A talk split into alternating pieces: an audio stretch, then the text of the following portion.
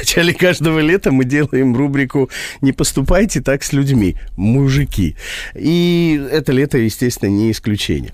Дорогие мужчины, э, это вот по многочисленным просьбам девушек, которых здесь представляет Ева. Здравствуйте. Давайте поговорим о тех вещах, которые как бы сами собой разумеются, но так, на бумаге. А выйдешь в город, нифига не разумеется. Приступайте, пожалуйста. Рубен и Ева.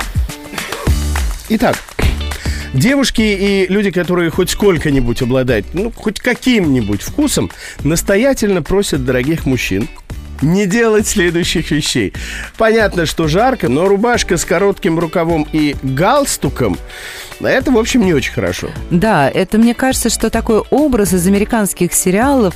Э, такие люди еще носили дипломат. На всякий случай, для тех наших слушателей, которые вдруг не поняли, что такое дипломат, это такой специальный пластмассовый чемодан. Ну да, ну не человека же за собой таскал другой человек. Ев, нас слушают в том числе и очень в общем, молодые люди. рубашка с коротким рукавом и галстуком – нихт.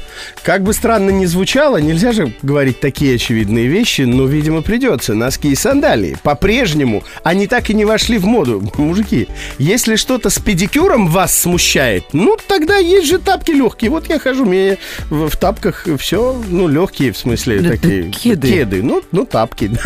Шорты карго, если вы знаете, что это такое. Ну, такие шорты рыболовы, не знаю, у кого.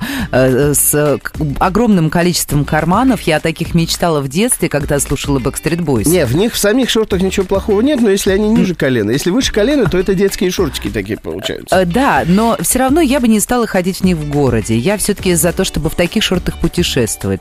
Дальше. Шлепанцы.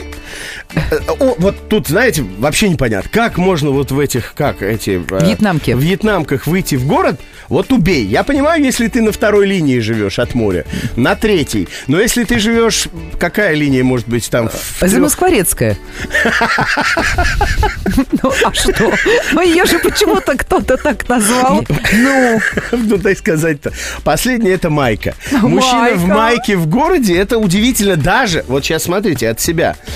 А, даже если вы качок, даже если вы следите за собой, вот у, меня мужчина в майке, даже если он рельефный мужчина в майке, вызывает ассоциацию вот женщины в лифчике. А, а, вот смысл такой же. А смотрите, что у меня есть.